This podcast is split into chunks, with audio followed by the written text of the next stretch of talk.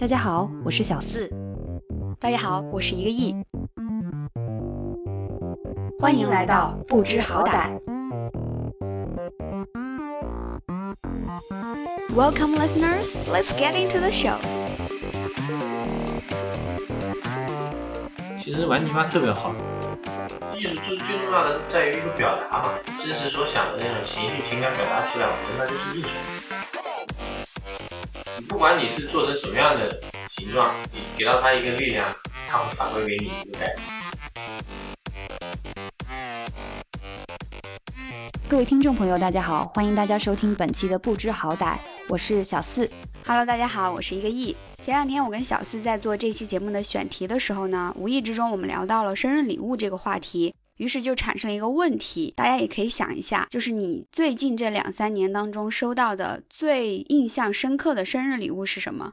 像我的话，就觉得没有什么特别印象深刻的，就是只要你花钱就可以买到的这些东西。然后小四呢就聊到说，他收到的一个礼物是朋友自己做的一个碗，就让他觉得非常的感动嘛，就很有人情味儿的一个事情，因为它里面有朋友付出的时间跟精力，所以也就延伸出了我们这一期的选题，也就是关于陶艺的。对，说回就是朋友送的那个生日礼物一个碗嘛，我觉得不单是从它的外形上来说非常的精美，而且从它的实际意义上来说的话，其实不光是人情味儿，它还实用，很实对用，它还实用。所以我觉得其实作为一个手工艺的一个礼物的话，我觉得是一个很不错的选择。嗯，而且我觉得作为礼物来讲的话，就是你会频繁的去使用它。对，然后这个你对这个礼物的感情又会不断的加深，其实它嗯从侧面也会去进一步加深你们的友谊。对，那我们也了解到，其实近几年来，这种 DIY 的制作礼品会越来越多，不管是什么银饰啊，或者是插花之类的哈。嗯所以我们今天邀请到了一位好朋友，他同时也是一名陶艺制作者，然后现在也从事着陶艺教育的工作。那今天我们就来聊聊，就是有关于陶艺以及陶艺教育等等相关的话题。那现在就请王老师给大家打一个招呼吧。大家好，很高兴跟大家一起聊一聊这个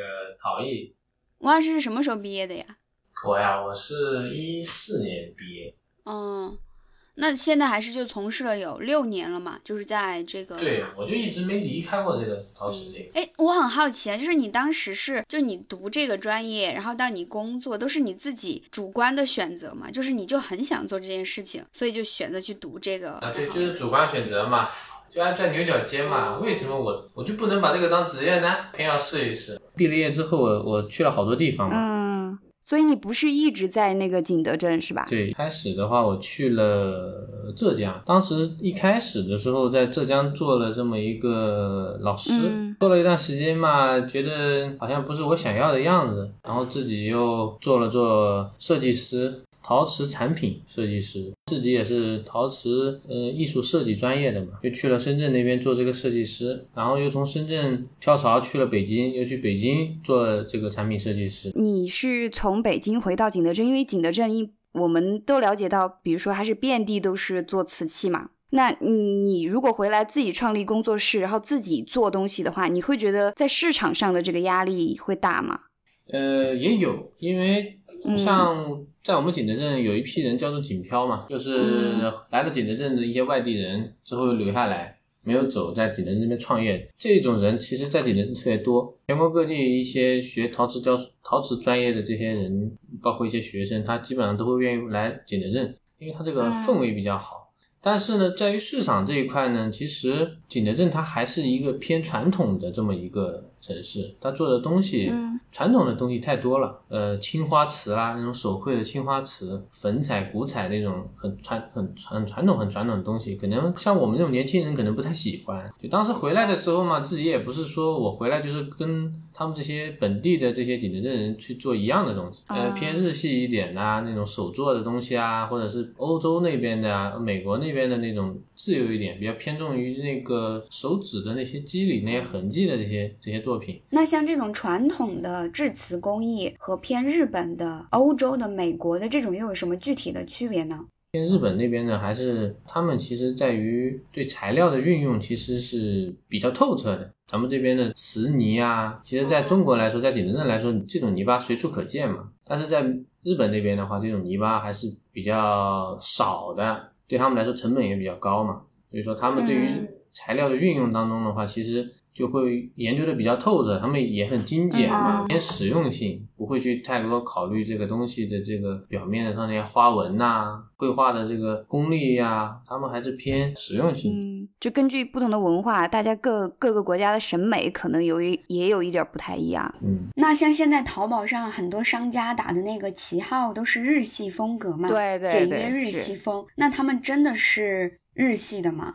不用去淘宝上看了，淘宝上看那些日系的全都是全都是假的了。假的，王老师对淘宝上的一些碗啊、杯子啊都不屑一顾。呃 不是不屑一顾，你像那些那种批量生产的东西，其实也都是中国在做，只是比如说借鉴一个什么日本那边的一些元素弄上去，就觉得好像就日系一点啊。嗯，那它是哪一点就不同呢？就中国制造方面，除了你刚刚说的，就是比如说它用料很精简，就是做的手法呀，比如说有没有什么不一样呢？真要是去买一个，比如说日本那些手艺人做的东西，其实蛮贵的，八九百、上千，就那种，嗯就是那种比较用的那种碗，还不是那种收藏级别的。像中国这一块呢，那那肯定是追求这边的一个批量化生产，毕竟是针对顾客嘛，针对市场嘛。嗯，那除了可以从重量上，还有它的那个纹路上面去看看到这个作品就工艺制作工艺非常精良的话，那其他还有什么？就是给大众像我这种完全不懂的人，怎么样去看？就怎么样去看它这个东西是好还是不好？当然，除了价格啊，听声音吧。对你要是敲击那个陶瓷的这个声音的话，温度低一点的声音比较闷啊，温度高一点的话，声音比较脆，比较比较尖一点。就是大部分像德化那边做的东西，它温度都偏低，而且这个东西低的话，它成本就低，因为用的泥可能就是偏低温一点的泥，这样的话你可以很清楚的能区分这个的好坏。还有呢，你要是如果说抛开这个手工不算的话，那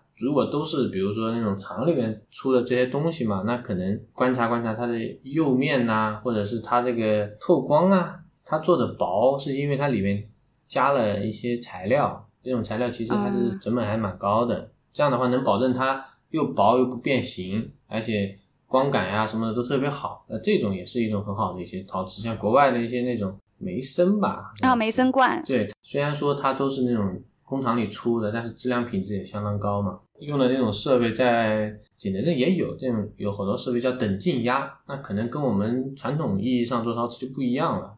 以前我们是拿一个泥巴，对吧？嗯比如说拿个泥巴，我们拉一个器型，或者是我们给它做成泥浆，倒在模具里面，模具等等那个干了之后，再把模具打开，这个碗就出来了，或者是一个那个盘子就出来了。那等静压呢是什么呢？就是这种比较好的一些国外的那种设备了，那用的是泥粉，用一个很大的一个力气就直接给它压的特别紧实，直接给它压成型，然后再一打开，这型就出来了，然后质量效果也很好，又不变形。这种也是跟科技发展的水平有关系，可能景德镇太偏传统了，还是用一些老方法。其实陶艺制作对于就是大众来说，其实还是算一个比较小众的一个话题。我觉得可能大部分的人都不是特别的能够理解，所以其实这个也是你想要去做陶艺教育的原因嘛。因为我觉得教育的话，就可能会把它普及化嘛。我们的陶艺教育不单单针对少儿，也针对大学生，也针对陶艺从业者，还有针对一些院校的一些那个老师的师培啊、国外的那种研习班呐、所以还有老年大学。但是这个这些院校其实还是比较偏，比如说如果是大学的这些院校，还是比较偏那种美院啊，老师才会带着学生去来。然后像少儿这一块呢，那一线城市的这种机构，他会去抓住这个这这些少儿的这些课外的这种活动来玩玩泥巴。其实玩泥巴特别好，比较锻炼人的这个动手能力，然后那个两只手的协调能力，帮助你的开发的大脑。对，那其实我可能想问一个比较尖锐的问题哈，我们开发动手能力的，就是手工艺活动都有很多。那你觉得就是做陶艺，相对于其他的一些手工艺活动来说，你觉得区别是在哪儿？或者是说你觉得它更好的是在哪儿呢？其实没什么区别。我觉得其他的艺术形式都是从陶从玩泥巴做起的。嗯你可以这么说，你你要是往一些往前了说，很早很早以前的时候，咱们祖先都没有都不知道什么叫美术，什么叫艺术的时候，那可、嗯那可能大家都是做一个罐子用来做容器。那那那个时候开始的时候，那其实就已经在做陶艺了，包括做雕塑。雕塑最开始的时候也是从泥巴开始做起。那艺术起源其实也在我看来就是从泥巴开始的。其实泥巴跟手这种那种接触的这种触感的话，其实还还蛮印象深刻的。真的，你接触一次之后，你会觉得啊，好像跟我想象当中的不太一样。那做完做泥巴的时候，你会感觉到这个泥巴是万能的，你可以做创作任何一种形式在在泥巴上创作，不单单是做一个，比如说捏个形状，那可能我们做一个形状之后，我们再赋予它一些颜色或者是色彩，对，然后我们也可以在做出一些造型过程当中的时候，我们也可以拼接在一起，这这有很多种方法，也有可能我做一。把泥巴做成了一个片状，那可能我可以用镂空的方式，再拿一些工具给它剔出自己想要的艺术形式，呃，玩法特别特别多。嗯，而且刚刚王老师说的就是在陶瓷上面，就陶艺上面去作画，就这种是两种艺术形式的结合嘛。然后觉得这种的话也是一种新的灵感吧，就比如说以后也可以做一些合作啊什么之类的。其实我特别同意，就是呃，王老师他刚刚说的，玩泥巴的时候，或者是做陶艺的时候，他其实可能可以协调我们大脑的平衡，那个是真的，因为我有体验。做陶艺塑形的时候，你左右手的控制很重要。就比如说你要做一个圆形的一个碗或者是杯杯子的时候，没有办法做到一个很完美的圆，永远都是一边更偏，或者是一边更各种千奇百怪的百怪的这种形状都可能会被做出来。所以其实真的是很考验你两个大脑之间的平衡。其实有很多这。个艺术家嘛，不管是绘画的艺术家也好，还是一些这个其他方面艺术家，其实对于泥巴创作来说，他其实都蛮有冲动。之前有一些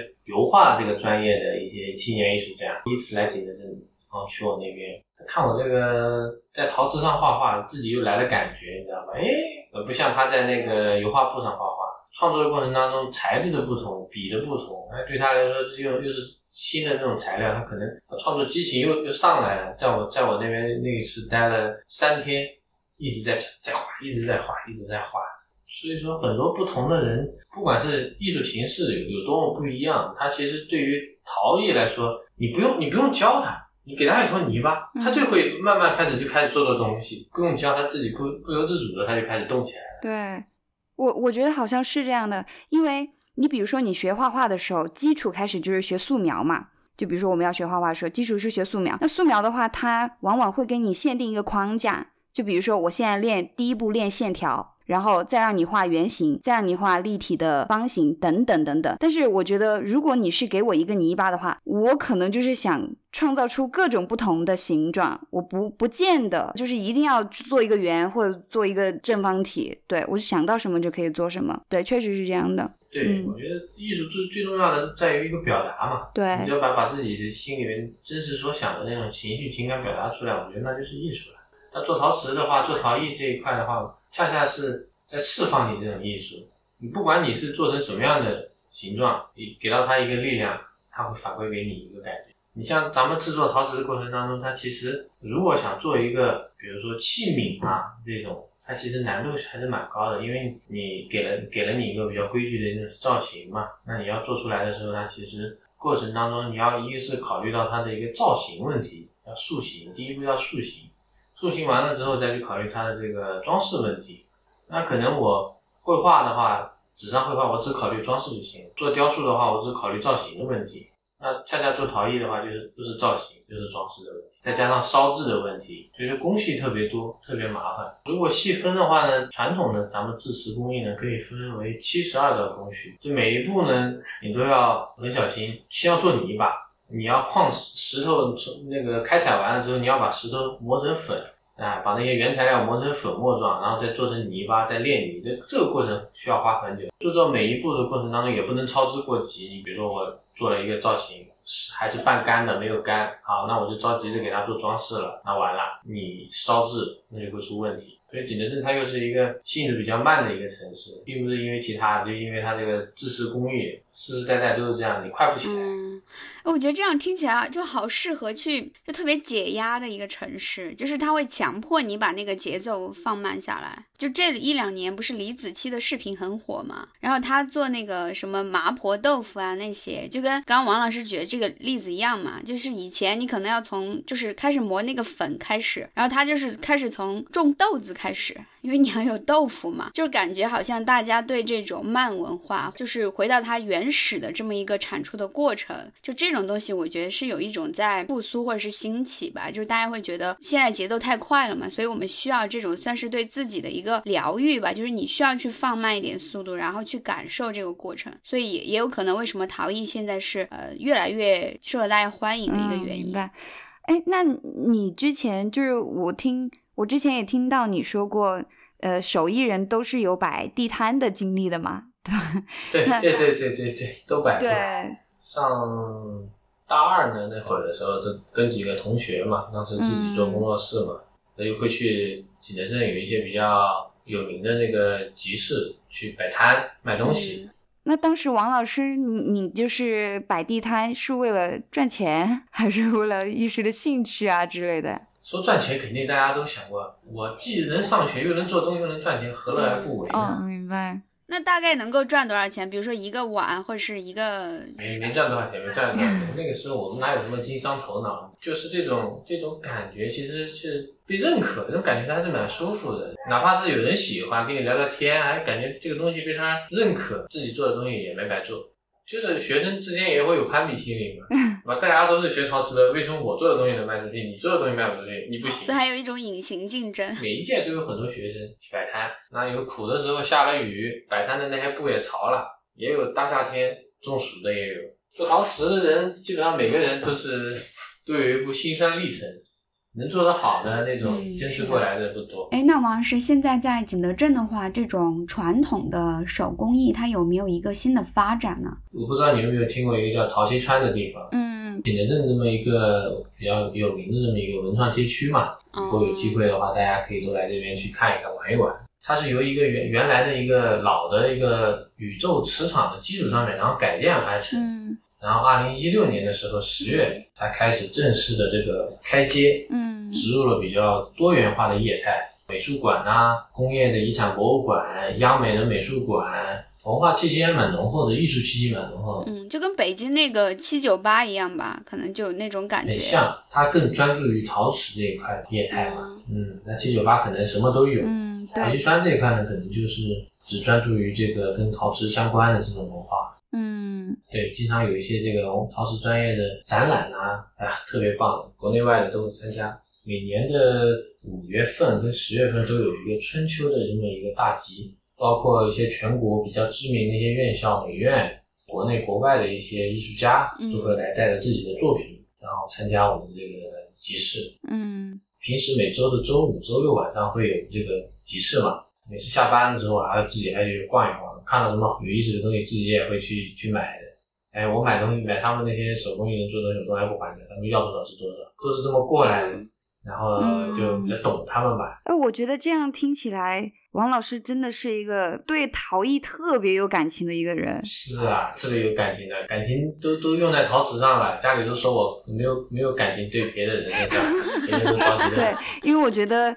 我从你的表达当中来，就我我觉得你对不管是对陶艺也好，就是对这种文化产业也好，其实都有自己的一个热情在嘛。嗯，那你觉得，嗯，陶艺的文化产业的话，它以后的一种输出形式会跟现在有什么不一样呢？它有什么更好的推推广的方式呢？创新对，其实也是我们现在现在的这么一个文化的产业的输出更偏多元化一点。像以前我们只是摆摆摆摆集市啦。慢慢的变成了我们也跟随着直播，然后我们园区也弄弄了一个比较大的一个叫直播基地，我们也会带着自己的好作品去在网上展示自己的作品，也也会得到更多的关注。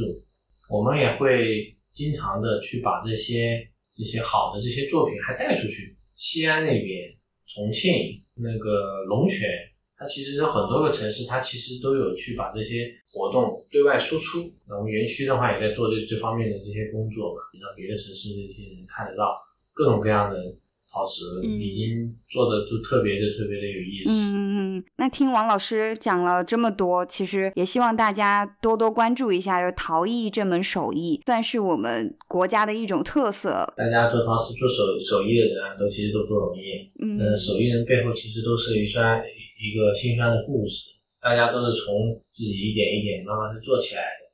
所以我觉得，如果以后大家会去看到一些手工艺的一些作品，还是多给他们一些那个支持吧。嗯，那我们今天就谢谢王老师跟我们聊了这么多。增加了我的陶艺知识。对对对对对 所以现在我大概知道了，说景德镇它有一个非常快速的发展，包括我们刚刚提到的，就延伸出来的文化产业吧。所以我觉得这个也是需要我们值得我们更多的关注的。也希望大家之后到景德镇去，可以去多接触一下陶艺。那谢谢大家收听本期的不知好歹，我们下期再见。拜下期再见。拜。本